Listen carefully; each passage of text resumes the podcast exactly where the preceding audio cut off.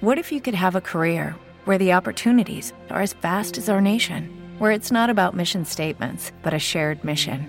At U.S. Customs and Border Protection, we go beyond to protect more than borders from ship to shore, air to ground. Cities to local communities, CBP agents and officers are keeping people safe. Join U.S. Customs and Border Protection and go beyond for something far greater than yourself. Learn more at cbp.gov/careers. ¿Necesitas ayuda? En O'Reilly Auto Parts te ayudamos. ¿Necesitas algún consejo? Te aconsejamos. Nuestros profesionales en autopartes están siempre disponibles para ayudarte a encontrar lo que necesites. Excelente servicio al cliente es solo una de las ventajas que ofrece O'Reilly Auto Parts. Los profesionales en autopartes.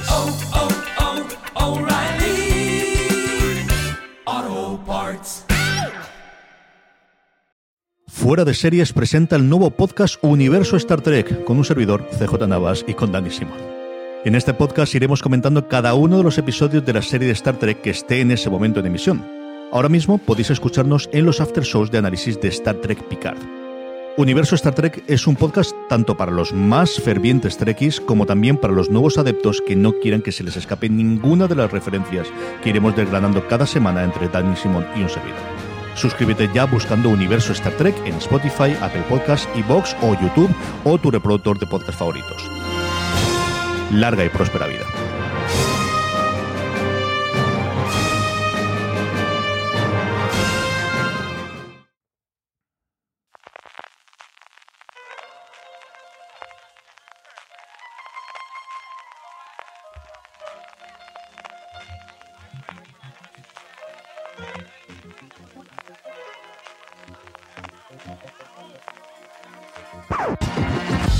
Bienvenidos a Streaming, el programa de Fuera de Series donde cada semana repasamos y analizamos las novedades y los estrenos más importantes de las diferentes plataformas de streaming, canales de pago y en abierto. En el programa de hoy hablaremos de aventuras en pueblos españoles, de cancelaciones por la espalda y, como el viernes de San Valentín, de amores, amantes, amoríos, con hashtag y sin hashtag, absolutamente de todo. Además, como cada semana repasaremos las series más vistas por los oyentes y lectores de Fuera de Series a través de nuestro Power Rankings, donde se consolida el visitante y terminaremos con las preguntas que nos enviáis relacionadas con el mundo de las series de televisión. Yo soy CJ Navas y tengo, amigo, eh, tengo conmigo a Francis Resacoso de los Oscars Arrabal. Francis, ¿cómo estamos? estoy fresquísimo, estoy fresquísimo. Ya muchos Oscar ya a la espalda y muchos Emmy, muchas galas. CJ este año me hizo un poco el cobarde con los globos de oro, lo admito, eh, porque me dio un poco de peresita, pero luego disfruto mucho las galas. Me, me ha gustado mucho ver los Oscar, a pesar de que no hayan tenido presentador. Aquí reivindicación a los pobres cómicos que, que le han quitado ya el trabajo de presentadores de galas en esta nueva corriente. Yo soy muy a favor eh, de cómicos presentando gala y de presentadores en las galas. Una gala que, pues como todas las galas, y yo cuando siempre con los comentarios de los Oscar, de esta gala, de todo el mundo empieza con los Goya ahora, que la presentó André Buenafuente y, y Silvia Abril a quejarse, digo, pero no sé qué esperáis de una gala. Una gala nunca ha sido especialmente, pues, ni divertida ni entretenida. Pa- para eso está la película o las series de televisión, o te vas a ver un, un musical o una obra de, de teatro. Las galas al final tienen sus momentos, tienen sus highlights, pues tienen sus chistes, tienen sus chacarrillos, tienen sus momentos de sorpresa, tienen sus discursos, pero al final son colecciones de momentos aislados que sí que merecen la pena. Dicho eso, subidón de cine ayer con, con los Oscars. Me ha dado penita, voy a confesarlo, que no ganará 1917 mejor película y Sam Mendes mejor director. Me encanta Parásito, soy muy fan de la película de Bong Joon-ho. Para mí, eh, una de las tres grandes películas que ha habido este 2019. Pero ostras, es que 1917 es tan potente cinematográficamente. Pero bueno, en cualquier caso, sí que noche histórica, ¿eh? la de los Oscar ayer. eh, gana por primera vez una película de habla no inglesa el máximo galardón, el premio a mejor película. También se lo llevó Boño Hu a mejor director. Es verdad que es un director que está muy metido en Hollywood, que lleva unos Desde hace 7, mucho 8 años, sí, ya eh, trabajando allí. Eh, de hecho, recién mudadito, cuando llevo un año o poquito más de un año en, en Hollywood, en la Universidad de Málaga, hicimos una conferencia con él porque acaba de estrenar Snowpiercer y estuvimos hablando eh, con él, un tipo muy interesante, me alegro mucho, es uno de los grandes directores y Memories of Murder me parece de las grandes películas de la historia del cine y Parásitos es un, un auténtico peliculón, así que más que merecido.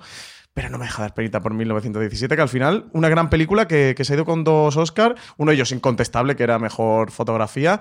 Y bueno, Brad Pitt tiene ya su Oscar, CJ, le y tocaba, ya le tocaba. al pobre, sí, ya le tocaba. Y Y, Netflix vuelve a tener una colleja que Netflix otra más sí. y Scarlett Johansson se, ha quedado de nuevo sin, sin Oscar. También te digo, eh, a pesar de la colleja para Netflix, las tres personas ayer más enfocadas por las cámaras del Dolby Theater fueron Jeff Bezos, Ted Sarandos y Bob Iger. O sea que los que pues, mandan no? eran ni Brad Pitt, ni Penelope Cruz, ni Scarlett Johansson, ni Adam Driver. Eran Bob Iger, sobre todo Bob Iger. Bob Iger menos de 5, 6, 7 veces no lo sacaron. O sea, ya llegó un momento de Madre mía, la turra que estoy dando con Bob Iger, ¿eh? O sea, cada vez que había una mención a Disney o cualquier cosa, rápidamente lo enfocaban. La gala se hacía en ABC, que al final es la cadena de Disney, con lo cual Estaría feo, ¿no? Que a tu jefe hoy, si no, podría haber consecuencias eh, en la cadena. Y además es que él viene de ABC, él no viene de Disney. Él pertenecía a ABC en su momento. De hecho, es eh, parte de la gente que pone en marcha alguna de las series míticas de los, de los 80 y de los 90.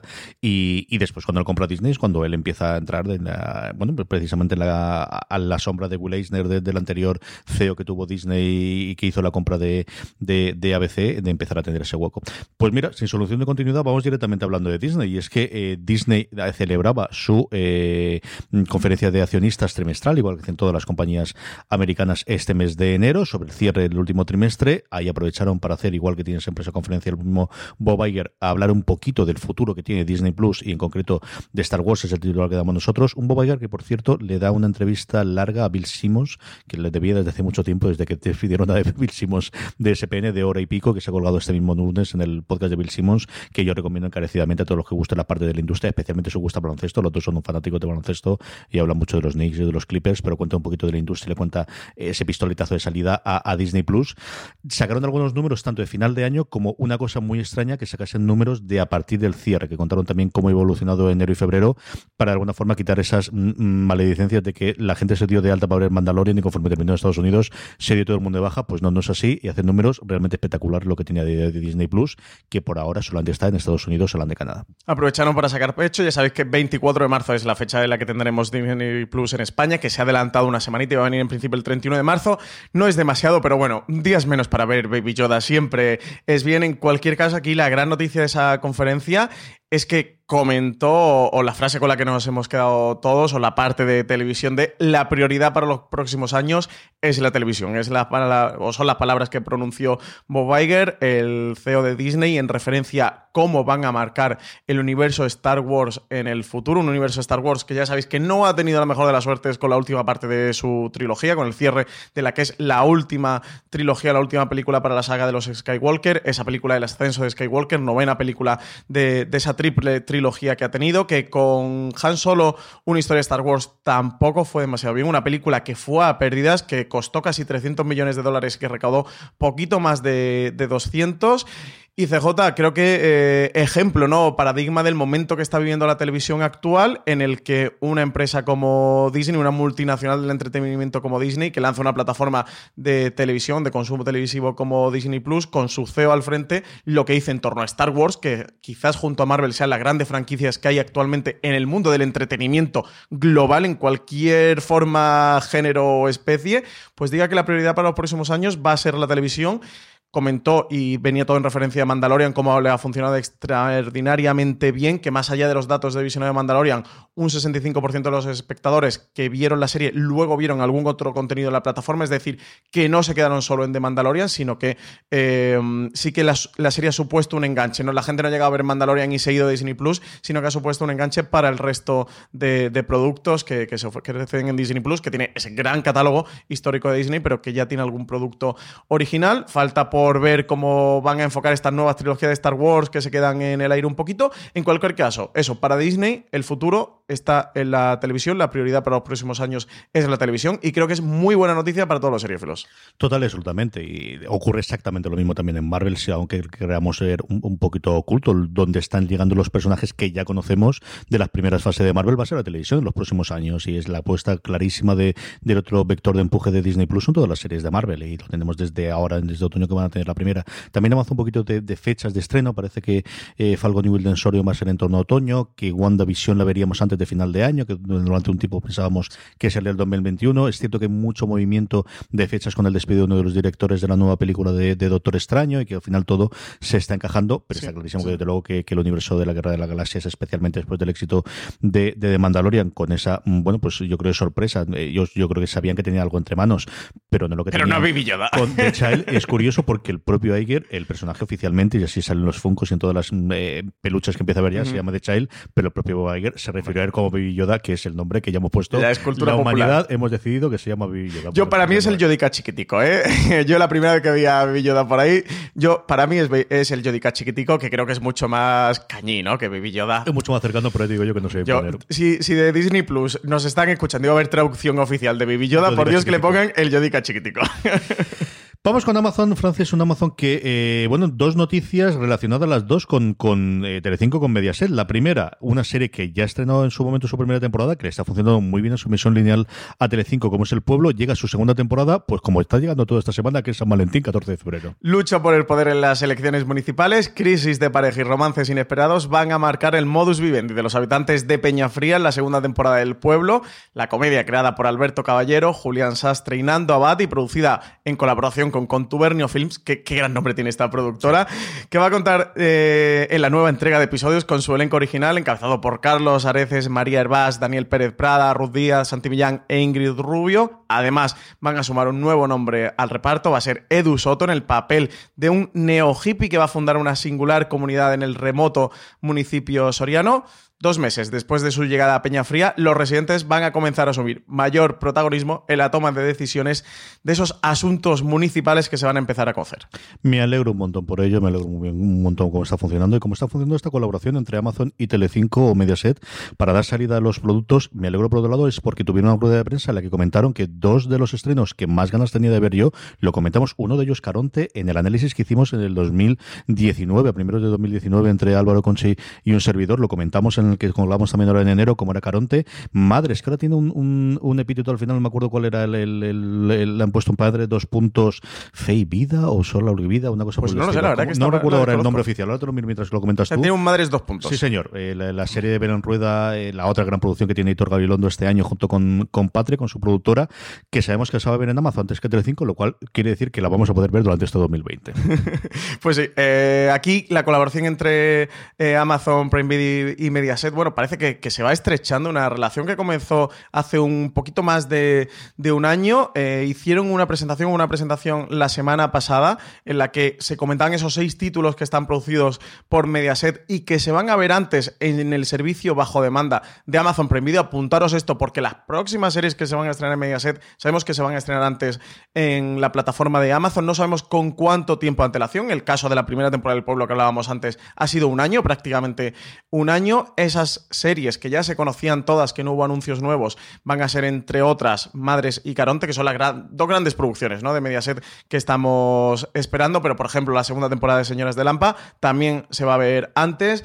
Se comentó la posibilidad em, eh, de, una tercera temporada para el, para el pueblo. Sí que dijeron, bueno, pues que, que estaban abiertos a esta opción, que de pronto que de momento era demasiado pronto para confirmarle, evidentemente. Eh, aún ni se estrena la segunda temporada del, Pueblo. Yo creo que está estando Los Caballeros. Parece ser que le ha funcionado muy bien a Amazon. Los datos en Telecinco han sido bastante buenos para, la serie de los hermanos Caballero. Así que nada, pues mm, van a continuar. Esto que empezó como un experimento con el Pueblo les ha funcionado muy bien. No ha tenido, que yo creo que es el punto importante para Mediaset, Mella en la audiencia de Telecinco que, haya, que se haya estrenado Amazon. Al final parece que son dos públicos complementarios. Eh, exactamente, diferentes diferentes y por tanto complementarios.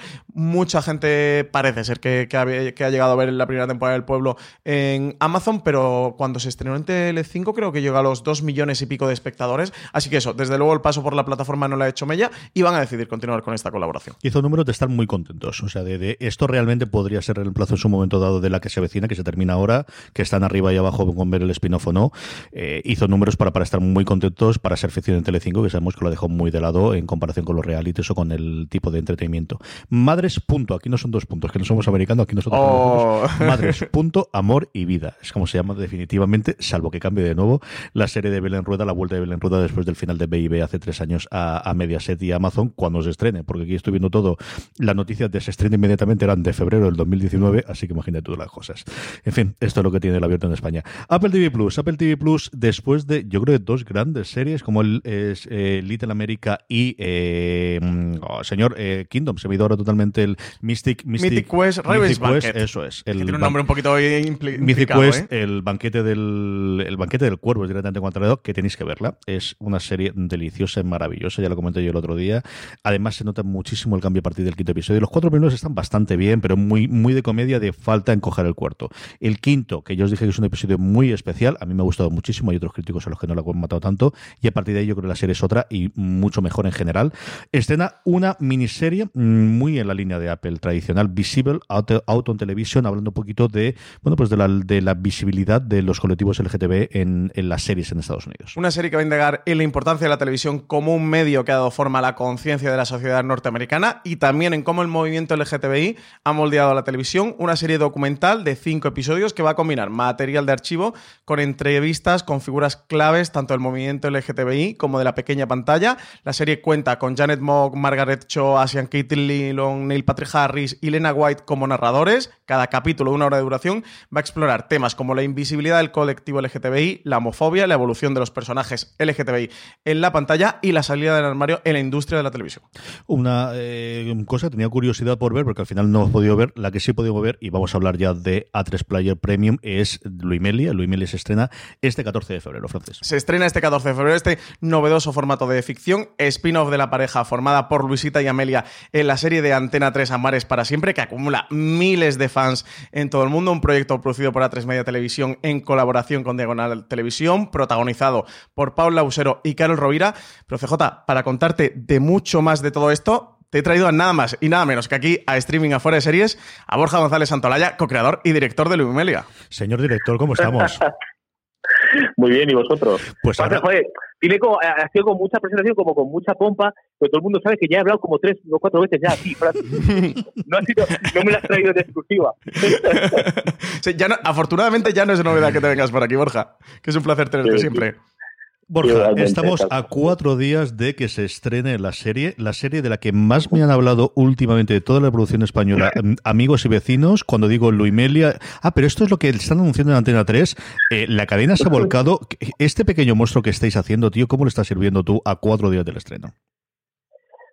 que cada día es una sorpresa nueva, eh, porque cada día, sobre todo, eh, todo esto lo estamos viendo a través de las redes sociales, que es un poco de donde nació el proyecto. Entonces, cada día vemos que hay fans y fans y más fans con eh, más ganas de verlo, gente que pregunta, oye, ¿qué es esto? Gente que dice, no, espera, es mentira, ¿no? Como que es una, como que es una spin-off de una serie diaria de época, pero la, la en 2020. O sea, cada día son preguntas y preguntas y nosotros son, son sorpresas, sorpresas. Es Todo, cada día es una sorpresa nueva. Oye, que, que me ha dicho no sé quién que, que ha visto un capítulo que le ha encantado. Oye, que la gente que ha, sumado más de un millón de impactos Dale más potencia a tu primavera con The Home Depot. Obtén una potencia similar a la de la gasolina para podar, recortar y soplar con el sistema OnePlus de 18 voltios de Ryobi desde solo 89 dólares. Potencia para podar un tercio de un acre con una carga. Potencia para recortar el césped que dura hasta dos horas. Y fuerza de soplado de 110 millas por hora. Todo con una batería intercambiable. Llévate el sistema inalámbrico OnePlus de 18 voltios de Ryobi. Solo en The Home Depot. Haces más. Logras más. cada noticia que hacemos de Luimelia. Cada, día sorprenderse. Ahora, menudo embolado se han metido Antena 3, ¿eh? Estáis ahí con La Valla, con, con Veneno, con la serie de los Javis. Habéis llegado vosotros con vuestra serie, que sabemos que es de, de pequeñita, de un coste de producción muy contenido, y directamente Antena 3 os han metido ahí con las grandes, ¿eh, Borja? Así que embolado, que os han metido del gordo, pero creo que Luis Mele se lo merece, ¿eh? Totalmente. O sea, fue, a ver, es una cosa, sí que es cierto que no, no podemos competir porque no, es la misma liga, que igual ni siquiera es la, el mismo juego.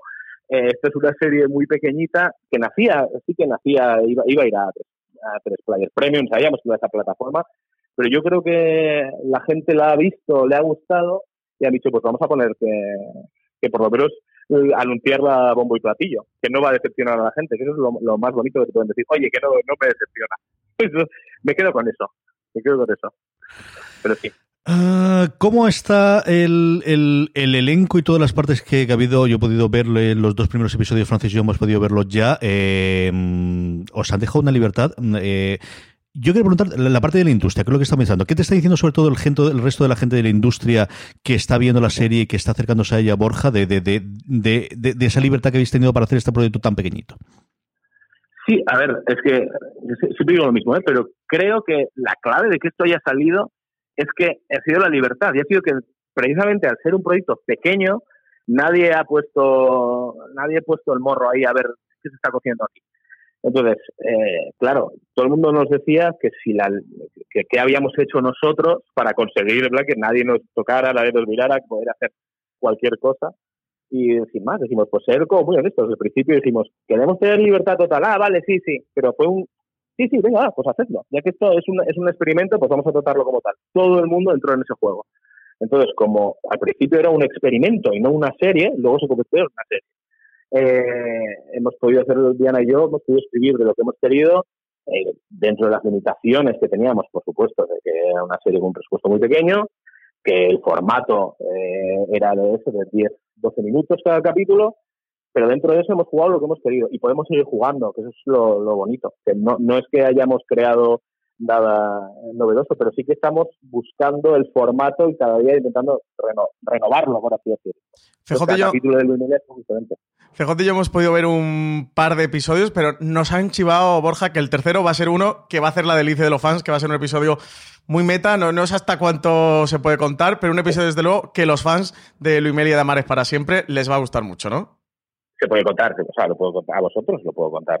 eh, a ver, el, sí, el tercer episodio queríamos hacer, ya que esta serie ha nacido por los fans eh, de Luimelia, queríamos hacer un episodio que refiera directamente a, esas personas. Y el tercero es, ya se ha visto en algunas promos, es que Luisita y Amelia se enganchan a una telenovela que se llama Amar Eternamente, donde hay dos personajes que una pareja lésbica. Entonces es absolutamente meta. Y también ha sido poco muy catártico para nosotros porque hemos podido meter, poner, poner la, voz de los fans y de la gente que nos critica, de los haters también, en boca de las chicas, criticando todo lo que pasa en esa serie inventada que se llama Madrid Eternamente. Entonces, realmente es un capítulo par y por ahí. Sí, sí. ¿Qué, espera, eh, ¿Qué le podemos decir a alguien que se vaya a acercar al episodio por primera vez o la serie por primera vez después de haber tenido esta eh, la conversación y de todo lo que hemos hablado nosotros, de todo lo que se está hablando del, fenómeno, de toda la publicidad que está haciendo Antena 3? ¿Qué es y qué no es Luimelia, Borja? O sea, yo creo que eh, Luimelia, sea lo bonito que tenga o que hayamos conseguido Luimelia es que tenga eh, varios pactos de lectura porque con, el espectador. ¿no? no, tienes por qué ser un fan de Amares para siempre, ni siquiera haber visto Amares para siempre. Creo que la lectura que lo hace una persona que se acerca de nueva eh, es la misma que queríamos transmitir en el fondo. Al final, esta temporada de Luimelia es una historia de amor de dos chicas que se conocen en el 2020, en la era Tinder, en la era del Me Too, en, bueno, que no es, no es el contexto de Amares para siempre, ya que eran dos mujeres eh, reprimidas ¿no? por la situación política del Estado. Entonces, eh, yo creo que las personas que se vayan a enfrentar ahora así de nuevas van a encontrar una serie, creo que muy, eh, muy fresca, muy es pequeñita, pero es muy honesta y van a poder eh, conocer a estos dos personajes. No sé si esto les va a ayudar, les va a mover a que pongan a Mares para siempre todos los, todos los días a las cuatro y media, pero, pero en el fondo, quien ya haya visto, por ejemplo, Amares para siempre o sepa que existe Amares para siempre, va a entender un montón de cosas. No, nadie se va a quedar diciendo, oye, ¿esto a qué viene? Yo creo que eso es, eh, en eso hemos puesto nosotros el foco en que no, no se perdiera. Seis episodios de unos 8, 10 minutos de duración en el que vais a mostrar esta relación de dos chicas en el año 2020. Borja, también sabemos que también han echado un poco un pajarito, que, cada episodio va un poco mutando, ¿no? Habéis intentado explorar una nueva faceta, género, que, la serie vaya evolucionando en cada episodio. Sí, eso es, eh, decía antes, que la idea era que eh, no, poníamos eh, puertas al campo. Es decir, las puertas son las presupuestarias. Entonces nosotros planteamos al equipo de guion de Amar, oye, ¿os apetece escribir esto? venga, para adelante. Todo el mundo, evidentemente, estaba encantado de salirse por, por, por una vez de 1977 y pasar al 2020 a meter un móvil en una claro, para, para ellos ya es fantasía. Entonces, la gente la dice, oye, pero ¿qué contamos? Y decimos, bueno, nosotros tenemos una idea, más o menos, de que esta temporada, estos seis capítulos van a contar lo que es una historia de amor, pero dentro de ahí, para adelante, ¿qué, os apetece? Claro, la gente al principio decía, joder, pues no sé, hablemos de, vamos a contar la primera cita de una pareja, vamos a contar eh, la, cómo es la convivencia, vamos a contar, bueno, estas cosas que son, que salen solas, por eso al final la primera temporada se han quedado muchísimas cosas en el tintero que esperemos seguir explorando en otras temporadas. Eh, claro, eh, había una libertad total que era la mantra, libertad total, hacer lo que queráis.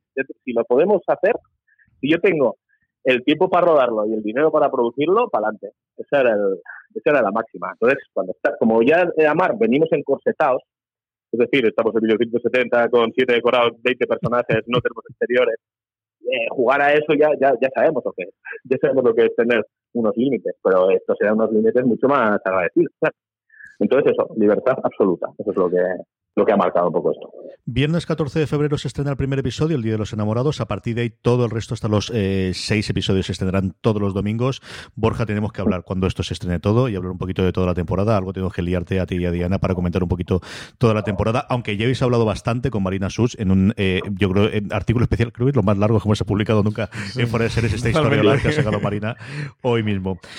Aquí eh, nosotros el, el, sistema que tenemos de publicación de web te marca los minutos aproximadamente de lectura. No quiero asustar a nadie. 16. 16. Porque quiero recomendar a todo el mundo que se vaya a ver. El artículo se llama Historia Oral de Luimelia. Así nace una serie que parecía improbable. Habla con, con Borja, con Diana, con Anto García, que está en contenido digital de, de, A3 Media, con Camino Sánchez, también de contenido digital de A3 Media. ¿Verdad? Interesantísimo el artículo. Acercaros, tenéis que leerlo. Eh, ¿Os interesa Luimelia o os interesa la ficción española, porque ahí vais a descubrir mucho de cómo funciona todo este entramado. Pero eso, 16 minutos de lectura, sí. nada más y nada menos. Sí, pero bueno, que se hace muy a menos. Que hay un chiste, hay mucho, mucho entrecomillado gracioso. Ahí eso ya, ya, se te va. Querido Borja, que me alegra muchísimo hablar contigo. Sabes lo, lo, muchísimo que me alegra este, este empujón que se está haciendo lo Emilia, que volveremos a hablar de ella y sobre todo de lo bien que sale alguien leyendo el periódico, que qué guapo sale, tío. Es una cosa Dos segundos y te lo pierdes, pero qué guapo sale el tío, ¿eh? Es una cosa espectacular. Sea, los, los, cameos. Esto es así. Cuando no tienes mucho dinero para figurantes, al final tienes que... que no, gracias a vosotros porque siempre nos habéis dado voz, o a través de mí, a través de quien sea, en la serie, no solo en Luimelia, sino en la mar. Gracias por todo lo que hacéis. Don Borja González Santolaya, un abrazo muy, muy, muy fuerte y hablamos de Luimelia por bien. Venga, hecho. un abrazo enorme y mucha suerte con la serie, Borja. Chao, hasta luego. Gracias, chao, chao. Ahí tenemos a Borja, un montón de los nombres que ha dicho eh, Francis van saliendo de camiones. Esto de conocer a la gente que está en el rodaje es curioso cuando ves, mira, está aquí el camarero, leche, si este es. Pues sí, sí lo es, y el señor del bol del periódico también era Borja, sí. Filming, estrena este 11 de febrero, retomamos eh, la actualidad, eh, Francis, una miniserie con mucho, mucho recorrido, por lo que yo os he contado, que se llama Cara a Cara. El oficial de policía Bjorn Rasmussen es reclamado por la unidad de patología forense para investigar el suicidio de una joven. Al llegar al depósito se encuentra con que el cadáver es de su propia hija Cristina, Rasmussen se niega a aceptar la hipótesis del suicidio y cuando descubre indicios de la existencia de un posible asesino, se sumerge en una espiral de furia y tensión en busca de la verdad. Llega a filming este thriller criminal nórdico sobre este policía que va a tener que investigar el supuesto suicidio de su propia hija con una estructura narrativa en la que va a relatar 24 horas decisivas en la vida del oficial Bjorn Rasmussen y cada episodio de 30 minutos va a estar narrado en tiempo real, reuniéndose con nuevos personajes que la van a acercar a una verdad cada vez más atroz. Le tengo muchas ganas. Esta nueva entrada dentro del mundo del Neo Noir, que nos vuelve a traer el filming, tiene muy buena pinta. Nos han hablado muy bien de filming, ¿eh? nos han recomendado encarecidamente que la veamos. Está Juan Galonce, lo tenemos ahí encargado, está del fin de semana maratoneándola. Tendréis la crítica en fuera de series muy prontito, pero sí, nos han hablado muy bien desde filming, ¿eh? de oye, esta hay que hacerle caso. Así que trasladamos esta recomendación de la plataforma a nuestros espectadores. Veré segundo algún episodio para la semana que viene y lo comentaremos aquí, Francis. HBO España, muy, muy tranquilo, por lo que suele ser habitual HBO, solamente tenemos un estreno también mañana 11 de febrero tenemos La Amiga Estupenda, su segunda parte, que se va a llamar Un Mal Nombre. Una serie que va a regresar exactamente en el momento donde terminó la primera temporada. Tenemos a Lila y Elena, que tienen 16 años y ambas sienten que están atrapadas en la rutina. Lila acaba de casarse, pero al tomar el apellido de su marido es como si hubiese perdido su propia identidad. Elena es una estudiante modélica, pero durante la recepción de la boda de su amiga se dará cuenta de que no es feliz ni dentro del vecindario ni fuera de él.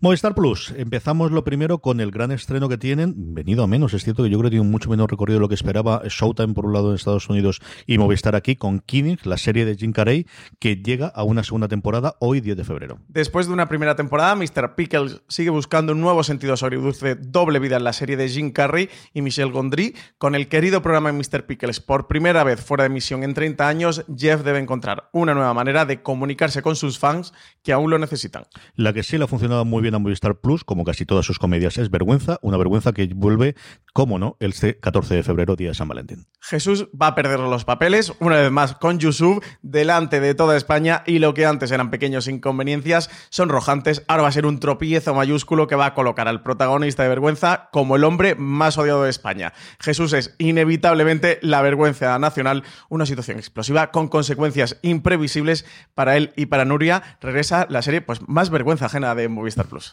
Una de las noticias sorprendentes de la semana pasada, eh, la nombramos en Movistar Plus porque al final era uno de los baluartes, igual que era en Estados Unidos para Showtime, es que ha cancelado Ray Donovan totalmente por sorpresa con un cierre de una séptima temporada que se puede considerar cierre de serie, pero desde luego no está planteado para ella. Y nada, con Nocturnidad Levosier nos han quedado sin más Rey para cabreo de unos cuantos seguidores de la serie. Unos cuantos millones ¿eh? de gente que está viendo Rey Donovan. Pues sí, una, una, una noticia que sorprende mucho. El presidente del canal Showtime, Gary Levine, avisaba en los pasados TCA de que la serie se, encontraba cerca de su final, que iban a tomar una decisión pronto eh, sobre la continuidad. Lo que nos esperábamos, porque ya habían hecho algo similar con Shameless e era que iba a decidir darle una última temporada y que, ya la serie acabara con su octava temporada. Pues no, la séptima temporada, que ya resulta que es la última, emitía su último episodio el pasado 19 de enero en Estados Unidos y eso ha sido el final de la serie, una forma absolutamente inesperada. Shooting ha decidido pegarle un hachazo, la han cancelado, eso sí, con buenas palabras como suele pasar en estos casos. Decían que tras siete temporadas increíbles, Rey Donovan había terminado su andadura en Showtime, que estaban muy orgullosos de que la serie hubiera finalizado con buenas audiencias y con fuerza que daban las gracias a Liv River y John Boyd, que son sus protagonistas, y al showrunner David Hollander y a todo el equipo y el reparto que tanto habían, eh, tanto en el pasado como en el presente, ¿no? Habían hecho un muy buen trabajo. Pues eso, buenas palabras. Esto, esto pasa, a mí me hace mucha gracia cada vez que hay una presentación, una rueda de prensa, un junket, eh, con todo el equipo, ¿no? Que todo el mundo tiene para bien. Luego te enteras que se, que se han estado matando. Pero bueno, en cualquier caso, eh, sorprende, porque sí que ha sido una de las series que mejor ha funcionado en Showtime en los últimos años, que con Liv River siempre se han estado colocando en la temporada de, pie, eh, de premios, tanto Globos de Oro como Emmy, eh, para sorpresa, al menos para la mía y para unos cuantos más periodistas, Leaves River siempre se conseguía colar. En cualquier caso, parece que llegan tiempos de renovaciones para Showtime, se le acaba Homeland, le ha puesto punto y final a Shameless y desde luego Ray Donovan aquí se ha quedado. Sí, como decía Francis, las tres grandes series, de, en cuanto a longevidad al menos, Homeland se estrena ahora, los últimos episodios en Estados Unidos, comenzaba este domingo, yo creo que también en, eh, en Estados Unidos. Shameless le queda esa última mini temporada y todo lo que estamos viendo del catálogo de Showtime es una apuesta o bien por miniseries o bien por series antológicas. Es todo lo que nos viene a partir de ahora. La gran apuesta que tienen ahora es eh, esta serie sobre las presidentas americanas, la que una de ellas vamos a tener a Viola Davis haciendo de, de Michelle Obama, al menos una de las temporadas. Una, pues esa cadena que tiene que encontrar su hueco. Al final es dentro de todo este entramado de CBS, que está con la fusión con Viacom. Eh, a ver qué ocurre. No tiene una salida clara a, un canal de, streaming como si lo tiene el resto de productos de CBS para ir para dentro de, de CBS All Access. Showtime tiene su suscripción independiente. Yo creo que es un momento pues, de muchas renovaciones y la primera que ha empezado ha sido por cancelar todas las series que llevaban, pues eso, mm, siete, ocho, nueve temporadas en algunos de los casos, como eh, Homeland o como Shameless que llevaba once, si no recuerdo mal a la hora de memoria. Terminamos con Movistar Plus hablando un poquito pues de, de, la serie que todos teníamos muchas ganas de ver, documental desde que se presentó, que no es ni más ni menos que El Palmar de Troya, cuyo primer episodio ya se puede ver en Movistar Plus. Madre mía, eh, droguísima de la buena El Palmar de Troya. Eh. Para enfocar a todo el mundo, por si alguien no escuchó streaming la semana pasada, que comentamos de su estreno, es una serie documental de cuatro episodios que cuenta esta historia tan loquísima del Palmar de Troya, esta historia que se crea alrededor de la aldea del Palmar de Troya Troya, en la provincia de Sevilla, donde hay cuatro niñas de unos 12, 13 años que afirman que han visto una aparición de la Virgen en, en una finca que se llama la Alcaparrosa. A partir de ahí todos los hechos se empiezan a, precipitar, aparece eh, eh, un, señor que, empieza también a tener visiones, que, empieza también a, entrar eh, en éxtasis y que bueno, que finalmente se va a convertir en el, en el Papa Clemente, una historia muy loca que yo le pedí a CJ y lo comentaba la semana pasada y sabía que era muy injusto viéndole esto, que fuera el Wild Wild Country español. Wild Wild Country es esta serie documental en Netflix que se estrenó hace un par de años que nos contaba cómo se traslada una secta de la India a, a Estados Unidos y bueno, se montaba un rancho y una auténtica ciudad, una historia loca, pues es que han conseguido exactamente eso, al menos en mi opinión con el Palmar de Troya, una serie que está dirigida por Israel del Santo, que yo recomendaría a todo el mundo que le gusten estas historias basadas en hechos reales entre Mm, truculento, inesperado, eh, descacharrante, porque llega un momento en el que no te puedes explicar que la civilización humana llegue a estos puntos. De verdad, que se hacen al palmar de Troya. De aquí mi, recomendación. Me ha gustado mucho, creo que está muy bien narrada. La narran eh, entroncando imágenes de archivo, con recreaciones ficcionadas y con testimonios eh, reales. de verdad, me, ha resultado absolutamente alucinante y la recomiendo. Esta sí que va a ir semana a semana porque es de producción de cero, no es de producción de ficción original, sino de la producción de cero que sí que la estrenan semana a semana. Así que nada, nos quedan tres semanas apasionantes para descubrir un episodio de la historia de España que no puede ser más loco. Es impresionante. Yo he contado varias veces aquí en streaming cómo ah, yo, mi relación con el Palmar de Troya es la que decía la semana pasada, y es que yo me la encontré con 14 años de repente en un viaje a Sevilla y esto que hace aquí en medio, ¿no? Toda la, catedral, porque iba a decir iglesia, pero es totalmente mentira. Y a partir de ahí, en ese mundo por internet, investigué bastante, sabía bastante de, lo que había ocurrido, pero no es lo mismo que verlo en imágenes y verlo sobre todo en grabaciones. Es cierto que Clemente pues, no puede entrevistarlo por circunstancias pues, humanas y de fallecimiento, pero sí tiene grabaciones que son sencillamente alucinantes. Y yo creo que está muy bien el primer episodio contando cómo va mutando esa, e, e, esa eh, advenimiento de la Virgen y toda esa parte de los, de los, eh, de los fieles, cómo se coincide con ese Vaticano II y con ese final del la muerte de Franco y esa evolución. Está y muy bien encontrado ahí. ¿eh? Esa parte la tiene muy bien hecha. histórico lo mete muy bien, sí. Y vale mucho la pena también que veáis la entrevista que le hizo eh, Álvaro Niva en nuestro en fuera de series a los creadores, incluido Real de Santos, en los que yo dicen sí, sí, igual de cual country, lo teníamos en la cabeza desde el principio, porque al final le coge los referentes, y cualquier Borja lo comenta en varios de, los de la entrevista que hizo con, con, Marina para hacer la historia oral, de, al final necesitamos de los referentes y todos vemos las, series audiovisuales. Yo la recomiendo encarecidamente. Si no la habéis visto el primer episodio, ponéroslo. Está en el destacado de Movistar Plus, yo creo que saben lo que tienen. Ayer por la noche me aparecía como lo segundo más visto después de no recuerdo qué película de las que había de estreno gordo, gordo ahora de A lo mejor mientras dure la guerra española. No, no, no, era española, era otra de, Creo que era el, la de. Ay, señor. La, de Men in Black. No, la de Men in Black que la tienen ahora disponible la. la de Chris ¿no? A mí me pareció como la segunda. Thompson. Y la segunda después era el Palmar de Troya. Es decir, que había unos cuantos miles de personas viéndola. Y bastante mejor el Palmar de Troya que, que Men in Black International, también te digo. Eh, a mí hay una cosa que me gusta mucho el Palmar de Troya que es, eh, al hilo de lo que tú comentabas, de, lo bien que contextualiza, de que es una serie. Esto lo digo también para potenciales espectadores que digan, oye, pues mira, la historia está así como un poco de sectas o temas religiosos o historias más locas, pues tampoco me matan y tal.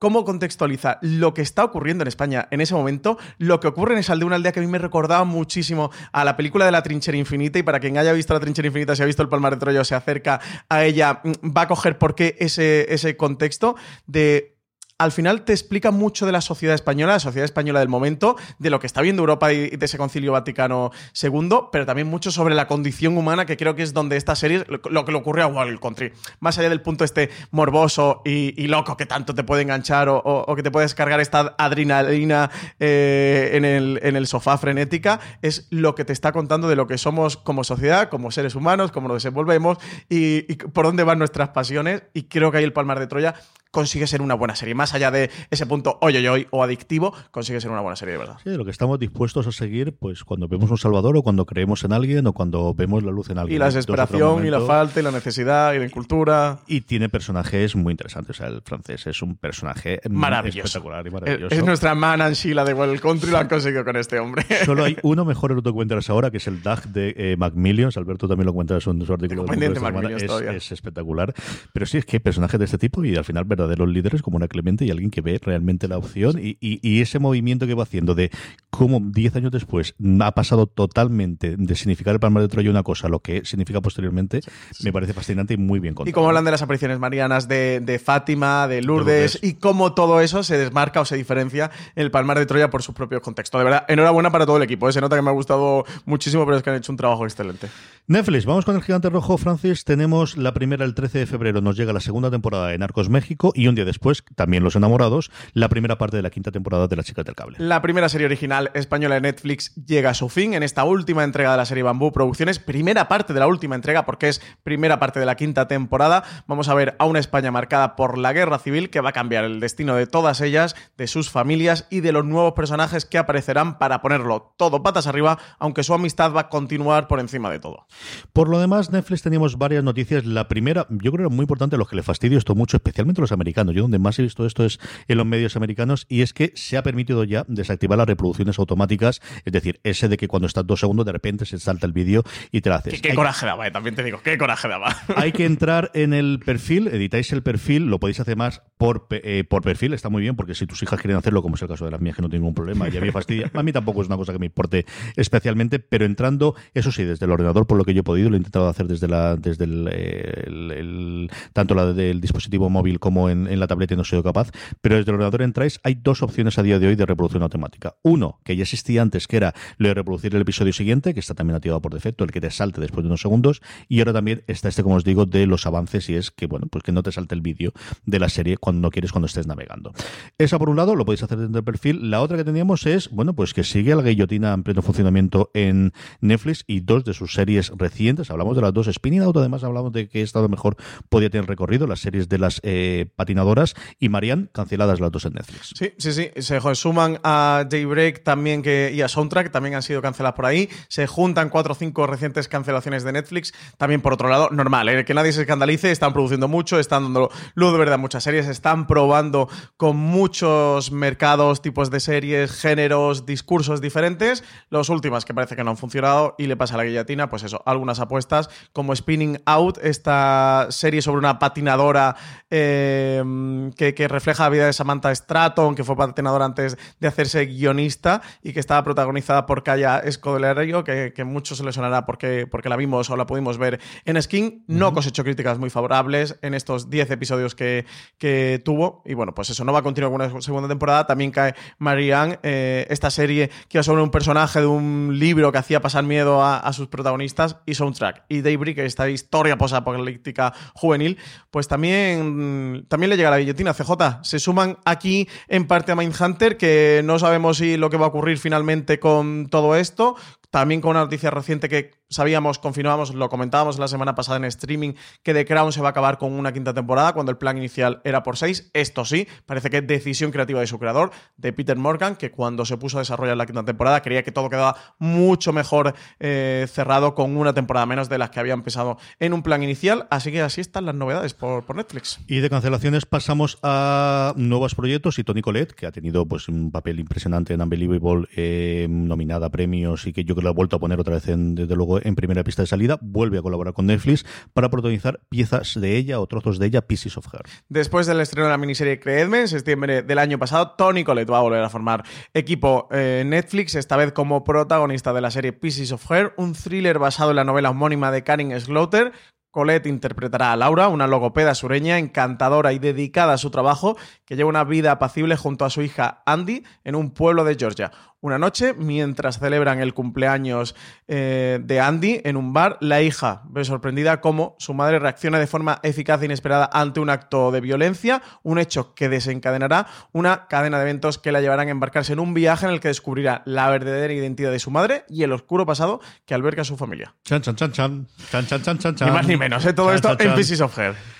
Y Francis quiere hablar de gatitos. habla de gatitos. Madre mía, eh, hablamos antes del palmar de Troya como droga de la buena. No os quiero también ni contar que a los gatos ni tocarlos.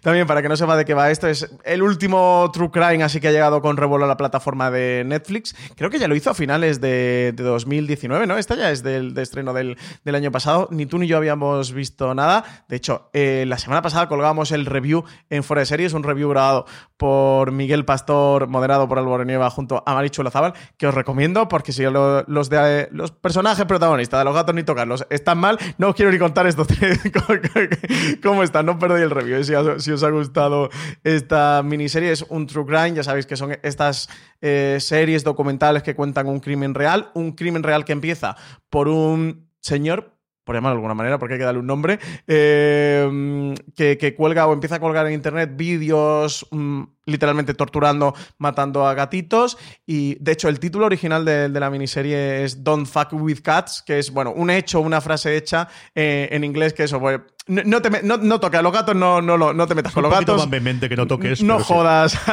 a los gatitos, con, con, los gatitos no, no jodas, ¿no? Y que en España han traducido como a los gatos ni, ni tocarlos. Y bueno, realmente detrás de todo esto se mascara o encubre o se destapa un caso el que no quiero comentar nada, prefiero no comentar nada porque yo pensaba que, esto iba sobre un torturador de gatitos y es la punta del iceberg de algo mucho más gordo. Un caso real del que no tenía ningún conocimiento y no ocurrió hace tanto. Creo que es de 2002, 2005, 2008 o algo así. No había escuchado nada de él, al menos yo, o, no, o no lo recuerdo. Si vi algo en su momento lo borré de mi memoria. Creo que para fans del True Crime, acercaros. Tiene como punto original, como punto interesante, que ya sabéis que el True Crime siempre se mascara en, la investigación del asesino y más la figura de, este eh, asesino en serio, de este criminal. Aquí. Eh, digamos que se enfoca en dos personas, que eran un señor y una señora, que estaban en su casa, con mucho tiempo libre por circunstancias de, la vida, que, que con, estos vídeos de gatitos deciden no soportarlo y no tolerarlo y buscar a, este señor del que no tienen más referencia de las que se muestran en un pequeño vídeo, en un corto vídeo, eh, donde se muestran estos crímenes contra gatitos. ¿no? Y a partir de aquí, bueno, pues van desenmascarando toda la trama. Por aquí hay personajes secundarios también maravillosos, como un señor que, es un tocho y, animalista y se dedica literalmente a dar palizas a gente que da palizas a animales. Gran personaje secundario que además llega un momento... Eh, es que es muy lo que hace J. Esto tienes que yo creo que te va a gustar. Porque tiene un punto chungo, ¿eh? Porque lo que ocurre realmente, creo que el primer episodio es, es una puntita del iceberg, el que todo lo que plantea, si te lo tomas como a risa, te lo pasas muy bien. Lo que ocurre después. Ya no te lo puedes Poca broma. Sí, poca broma. Y sí que tiene este punto muy complicado en el que moralmente a veces puede ser ciertamente injustificable. Sí que es verdad que tiene una resolución un poco patochera. ¿Te acuerdas esto de lo que hizo el caso de Alcácer con el tema del feminismo? De, Te hago cinco minutitos. Pues aquí otros cinco minutitos. Eh, de una cosa que es como, mira, no. Mm, guay por intentarlo, pero no. No te ha salido. claro, entonces, bueno, eh, eso, tiene este punto que le pasa mucho al True Crime, muy eh, morboso, como de un placer con algo eh, que a lo mejor no es el mejor sitio, ¿no? Pero bueno, muy de lo que ocurre con la crónica en negro en general, o como ocurría aquí en España en el caso en su momento, de al final todo lo que esto está enmascarando, ojo, cuidado, ¿eh? que, poca broma. En cualquier caso, creo que fans del True Crime, aquí tenéis uno que, tenéis que ver, y si no, creo que puede ser uno que merezca la pena. Y pregunta universal, que hay alrededor de los gatos ni tocarlos. Gente que tenéis gatitos, que da los gatitos, está mucha pena, podéis verlo o no podéis verlo. Yo tengo cuatro gatos en casa, nada más y nada menos. Sí, sí, se puede ver y es lo que os digo. Esto es la puntita del iceberg de muchas cosas que ocurren. Los vídeos te lo enseñan, pero no te suelen mostrar. No van al punto morboso de, mm, de enseñar todo, ¿no? Sí, es que no quiero contar mucho por destaparlo creo que enseñan más de lo que deberían de enseñar o de lo que es éticamente responsable enseñar. Dicho eso, eh, hay veces que a lo mejor te tienes que tapar un poquito los ojos, pero creo que se puede ver. También yo, sabes que soy muy tipo duro para esta, para esta cosa que tengo mucho aguante, pero que hay gente que es muy sensible con, con ciertos temas, pero bueno, creo que sí que se puede ver. Eh, mostrándotelo, no te lo muestran, o bueno, o, puedes bordearlo, ciertamente. Cinco episodios que están en Netflix. Vamos cerrando con Sky. Tres, tres, tres episodios. Tres episodios. no, no, estaba pensando con. Ah, se me todo lo de cabeza. Tres episodios son a los gatonito Carlos en Netflix.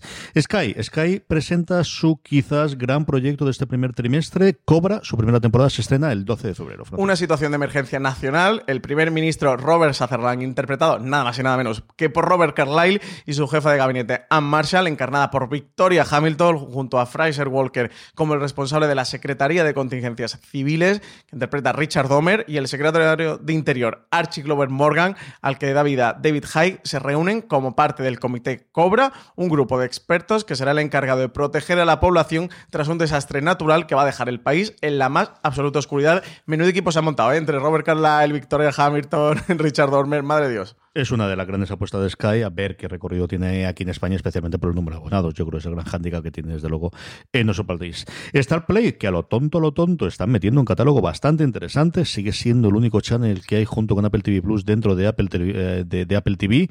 Mother Father Son, que debería hacer mucho más ruido de la que está haciendo hasta ahora. La primera serie de Richard Gere. Mother Father Son, como os digo, todo unido, sin espacio y sin Cristo que lo fundó. Nada, nada. Se estrena el 13 de febrero esta miniserie, la que yo tengo bastantes ganas por ver que hay. Y si no habéis oído hablar de ella, creo que os vais a apuntar este título, como dice CJ, se escribe todo seguido. Es un nuevo drama de ocho episodios de BBC Two que está escrito por Tom Rob Smith y protagonizado, sí, protagonizado por Richard Gere, junto a Ellen McCory y Elena Naya, entre otros. La actriz española Elena Naya está en este Mother Father Son.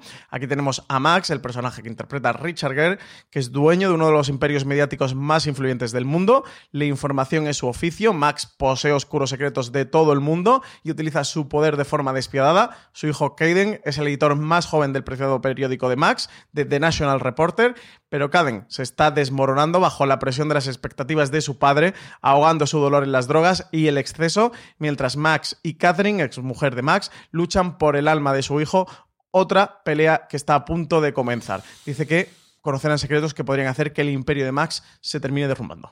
Yo tengo mucha, mucha curiosidad de ver qué es lo que nos trae con el pedigree de, BBC detrás y con Richard Gere, que al final sería pues eso, notición hace unos años, desde luego, el, que llegase una serie y a día de hoy, hombre, es noticia, pero vamos, que no es ni de lejos lo que haya puesto de, patas arriba el funcionamiento.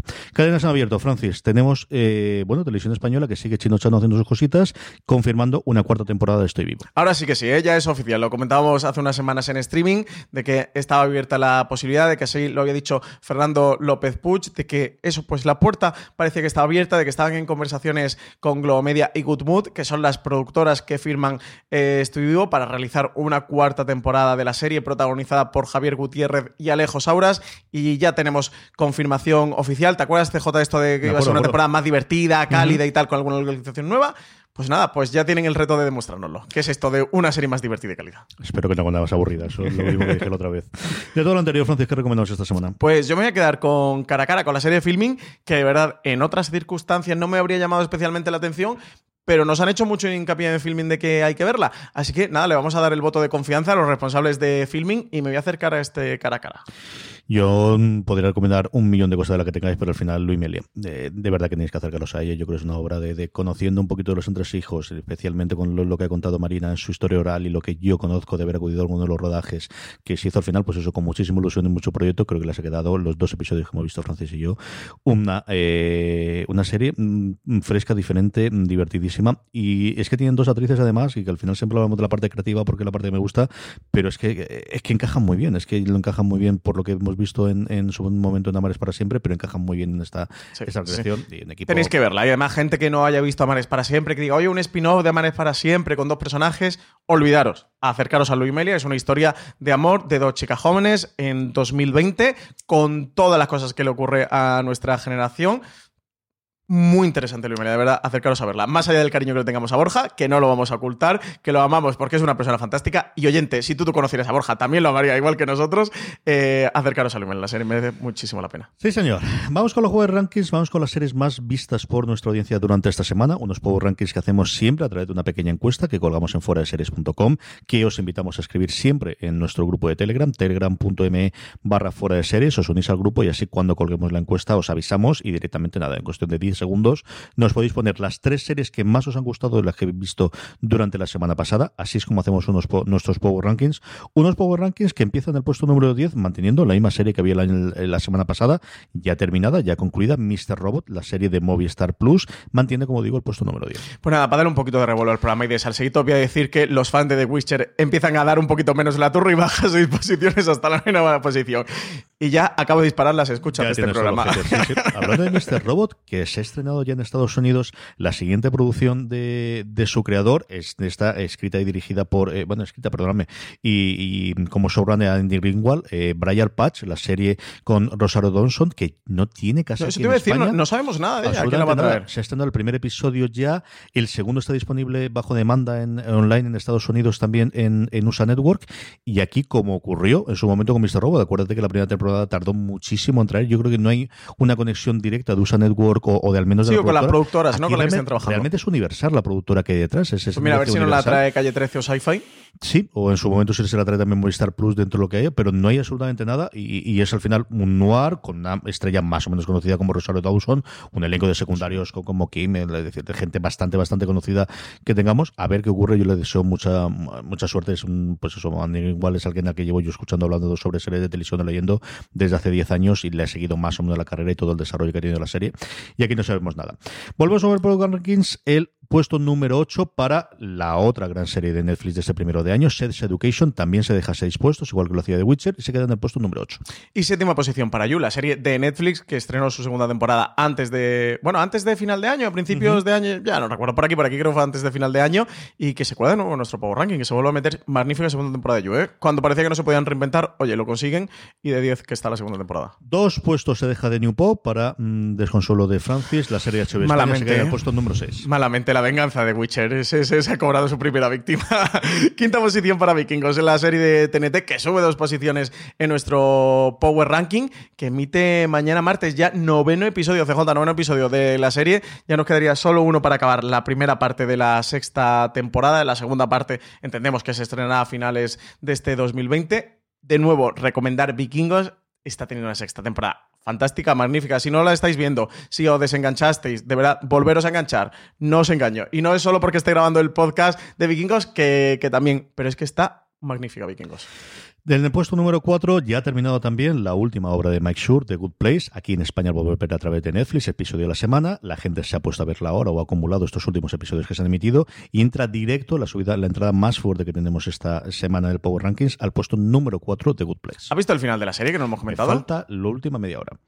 Pues tarea ya para el streaming de la semana que viene. Lo el final de. Good Me Place. falta ¿eh? media hora. A mí me gusta bastante. A ver, a ver qué te parece a ti. Tercera posición para Evil, la serie de sci-fi que sube seis posiciones en nuestro Power Ranking, que se mete en el podio. Tercera posición para Evil, una serie fantástica. La recomendamos la semana pasada en stream. Bueno, llevamos varias semanas recomendándola y en la web también de, de Fora de Series. Serie del matrimonio King, sobre también sucesos mm, paranormales o un tanto extraños. También una serie fantástica que de verdad que os recomiendo que veáis, ¿eh? que creo que os va a gustar mucho. Uno de los grandes estrenos de las cadenas en abierto eh, americanas, una temporada que ha funcionado eh, bastante mejor de lo que venía siendo habitual. En el puesto número 2, pues me ha dado mucha alegría para que yo te diga otra cosa. Sube cuatro puestos con respecto a la semana pasada, se queda en el 2, Star Trek Picard, la última serie de eh, la sala galáctica, que se puede ver en España a través de Amazon Prime Video. El efecto del podcast, Sí, que está grabando, el efecto de podcast Dani Simón y tú, bueno, que lo tenéis disponible en todos los reproductores de podcast, muchos también que no habéis preguntado por el podcast de Picar, que no está en el canal de Fora de Series, es de Fora de Series, pero tenéis que buscarlo en vuestro reproductor de podcast aparte, ponéis Universo Star Trek y os tiene que aparecer, tenéis disponibles las dos primeras temporadas de Discovery, CJ que grabasteis, y ahora que estáis haciendo Picar ya está el tercer episodio disponible, y a más a más en YouTube también lo tenéis, ponéis Universo Star Trek y ahí lo tenéis en YouTube, os metéis en el canal de, de YouTube de Fuera de Series y oye, que también lo podéis ver. Yo el otro día estuve escuchando podcast, el podcast lo estuve escuchando ahí en YouTube. en la Eso tele. está Como tengo el Apple TV, me puse ahí YouTube a escucharlo. Sí, yo creo que al final es eh, comodidad, ¿no? Y el, el permitir a la gente, y hemos visto el fenómeno que ha tenido, sobre todo Chernobyl, que ha abierto la- las puertas por ahí. Universo Star Trek, como decía Francis, es el nombre genérico que hemos dado a estos recasts que vamos a hacer de todas las series, idealmente, del universo de Star Trek, pues porque son un porrón y porque nos vienen, nos vendrá Decks, y nos vendrá todas las de la Federación y un montón Y los más. short treks y, y- por ahora, mm, picar sí, a ver los short treks si, si traen la última tanda a España, que todavía no hay ni un sitio ni otro. Sí que se está pudiendo ver el after show de, de Will Wheaton, que es una buena noticia, se está pudiendo ver directamente en la página internacional de Star Trek. Vais a startrek.com desde España, manda la internacional y el viernes está disponible ya el after show, que lo recomiendo bastante. Tiene un par de piececitas y luego una entrevista larga intermedia que está bastante bien lo que está haciendo Will Wheaton. Y Dani y yo, que seguimos con los episodios, yo quería hacerlo de 15 minutos y no no estamos en los 54, 55, es el mal endémico esto, pero nos lo estamos pasando muy bien, para que lo voy a decir otra vez. Y está muy bien, ¿eh? de verdad. Enhorabuena por el podcast porque está fantástico. Yo lo estoy pasando pipa. Eh, el, top- el Power Rank lo terminamos con la semana pasada, Francis. Pues sí, El Visitante repite en primera posición, serie que está disponible en HBO España, original de HBO. Lo único malo, pues que tiene a Jason Bateman por ahí, pero como nadie puede ser perfecto, primera posición para el, vitente- para el visitante a pesar de Jason Bateman. Yo tengo pendiente ponerme con ella, ¿eh? porque además mucha gente me está hablando muy bien de la Esta serie. semana se emite el sexto, que es el último que nos pasaron inicialmente a prensa. Es el último que yo vi cuando, cuando lo pasaron y tenía mucha ganas de llegar a este momento para poder engancharme, porque de verdad que tengo ganas de unirme a la conversación y está haciendo un run, ¿eh? Es de estas que estamos viendo de menos a más y cada vez hablar más y de teorías y de cómo va a funcionar el resto de la serie. Pues el visitante, por segunda temporada, segunda semana consecutiva, perdonadme, que encabeza nuestros Power Rankings. Vamos con las preguntas de los oyentes, preguntas que nos hacéis llegar semana tras semana a través de las redes sociales, donde sabéis que somos fuera de series, tanto en Facebook como en Twitter como en Instagram, o también en ese mismo lugar donde hacemos el Power Ranking, esa misma encuesta, siempre os dejamos un pequeño eh, lugar para que nos hagáis preguntas, o como el caso de Rafael Valencia, decirnos muchas gracias, soy fantástico. Muchas gracias, Rafael. De verdad, impecable, ¿eh? qué maravilla de comentario, Rafael Valencia. No se puede decir más, mejor en menos, CJ. o sea, un, modelo a seguir, Rafael Valencia. Eh, muchas gracias, Rafael. PJ lo tenemos cabreado. PJ, lo sabemos, lo sabemos que está cabreado. PJ Donovan nos dice: Me cago en Showtime por cancelar Rey Donovan. Aún así, recomiendo que la vea todo el mundo. Seriote injustamente infravalorado y a veces maltratado por la crítica. Rey Forever seguís siendo los más bellos del reino. Muchas gracias, querido. Muchísimas gracias. Más preguntas, los Shiva nos escribe, Francis. Nos dice, hola bonicos, quería pediros un favor, sobre todo a CJ, un review de Boya Horseman, please. Muchas gracias y aunque no lo hagáis, os quiero igual. Abrazos para los dos. Pues en eso estamos, sí que tengo mucha ganas de hablar de Boya Horseman, Valentina y yo. Nos falta enliar a alguien más para poder hacer el review, pero vamos, que hueco sacaremos, intentaremos hacerlo. De verdad que nos apetece mucho para hacerlo, desde luego que sí. Locutus nos dice, hola, son el mejor podcast de series en español, no me lo pierdo y les tengo una pregunta es que nada más que no llegan cosas bonitas, ¿eh? Nada más que no llegan cosas bonitas, CJ. ¿Cuándo veremos el nuevo spin-off de Juego de Tronos? Hace unos meses se anunció, pero no se ha sabido prácticamente nada más.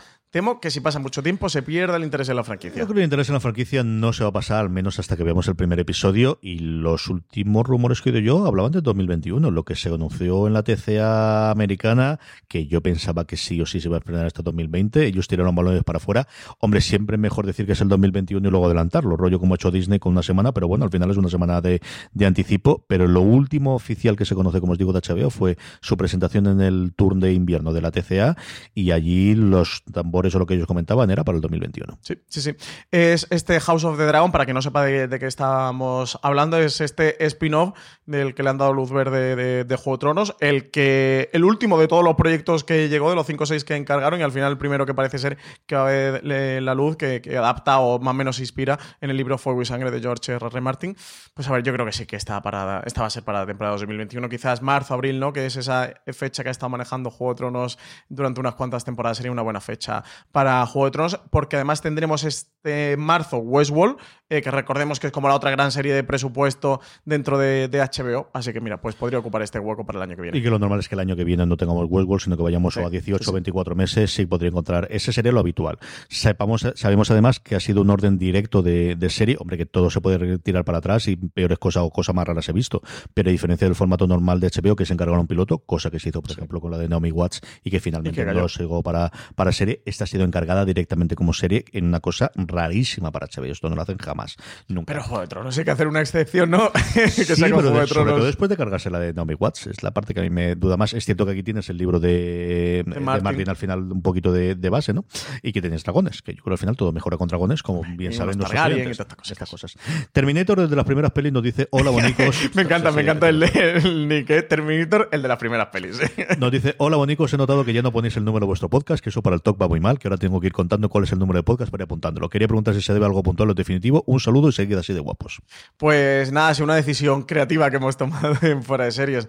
Eh, al final, como tenemos diferentes programas en la misma cadena, numerábamos cada uno por separado y tampoco queríamos que aportaba demasiada información. Ya habéis visto que ahora streaming en vez de la fecha de, la semana, que también nos ha llegado algún comentario diciéndonos, oye, ¿por qué habéis cambiado lo de la fecha? Hemos decidido apostar también, bueno, por un título que, sea más indicativo del contenido del programa, más allá de la fecha. Pues oye, si se cuelga este lunes, ya sabéis que va, ya aquí todo el mundo viene con la lección aprendida y los nuevos eh, la aprenden rápido. Sabéis que comentamos lo que se estrena esa semana y luego, pues para review, eh, que hablamos de una serie en concreto, para Gran Angular, creíamos que más allá de indicar el número de, episodio, pues tenéis la fecha disponible de cuando se ha colgado el podcast y tenéis otros datos de referencia. Y bueno, hemos mm, limpiado un poco, ¿no? Los títulos que ahora quedan más bonitos, están un poquito más estéticos y bueno, creíamos que tampoco aportaba demasiado.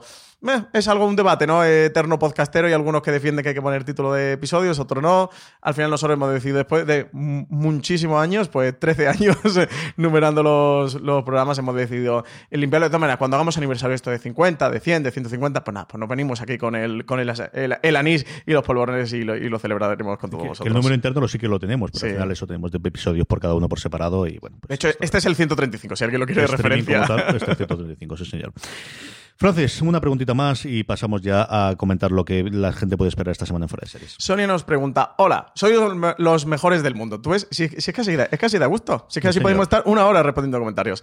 Quería preguntaros, Evil da mucho miedo, por lo que os he leído tengo ganas de verla, pero yo soy muy caqueta. Las pelis de miedo me dan mucho miedo. Es lo que tienen las pelis de miedo, también te voy a decir, Sonia. y las de susto las veo con las manos en los ojos. ¿Vosotros creéis que me impresionará mucho? Saludetes. Yo creo que no tiene tanto susto gordo. Quizás ese es más. No.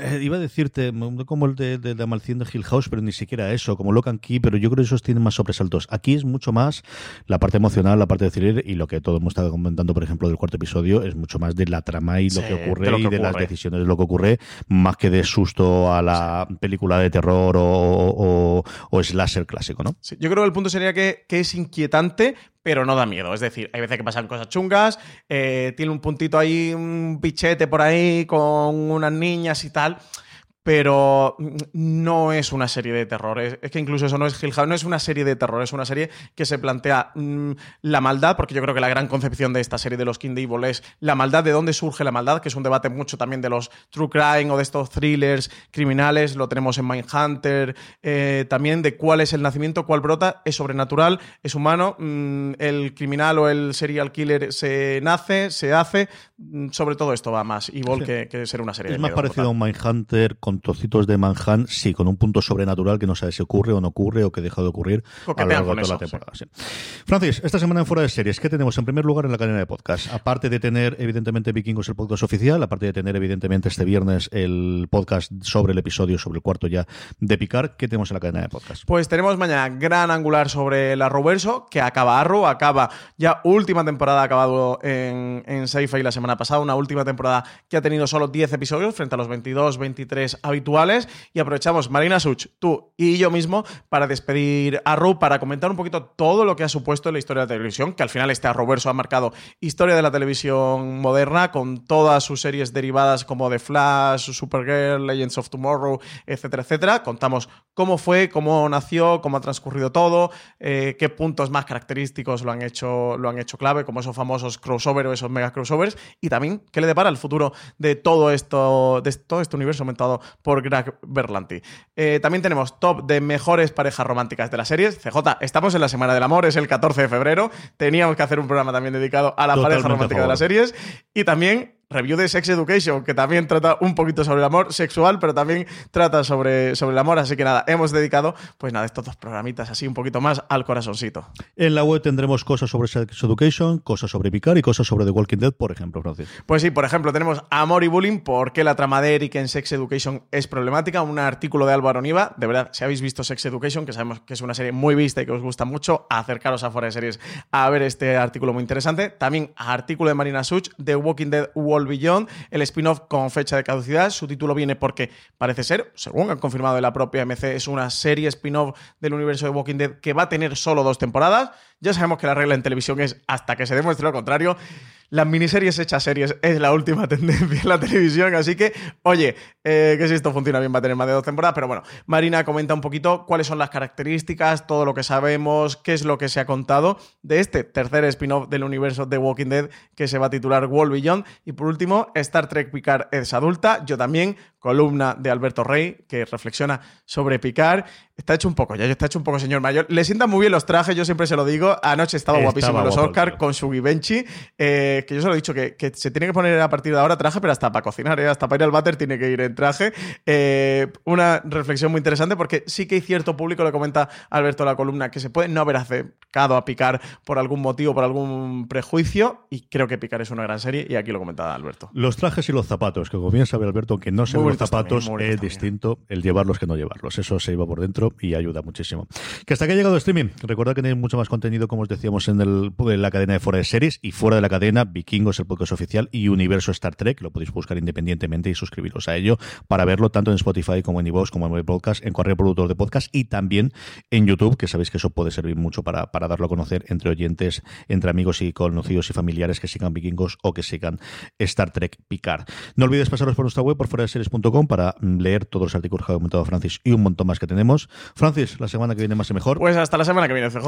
A todos vosotros, querido audiencia, gracias por escucharnos una semana más. Hasta la semana que viene. Recordad, tened muchísimo cuidado ahí fuera.